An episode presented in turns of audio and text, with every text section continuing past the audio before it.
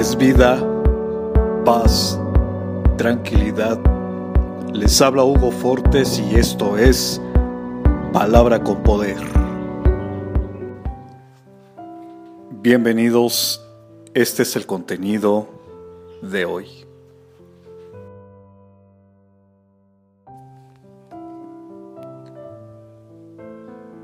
Toda la escritura es inspirada por Dios y útil para enseñar, para reprender, para corregir y para instruir en la justicia, a fin de que el siervo de Dios esté eternamente capacitado para toda buena obra.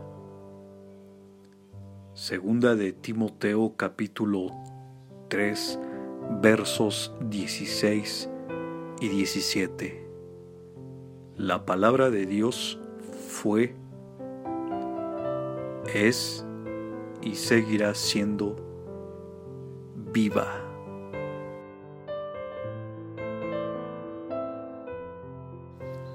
Comparte, será chévere.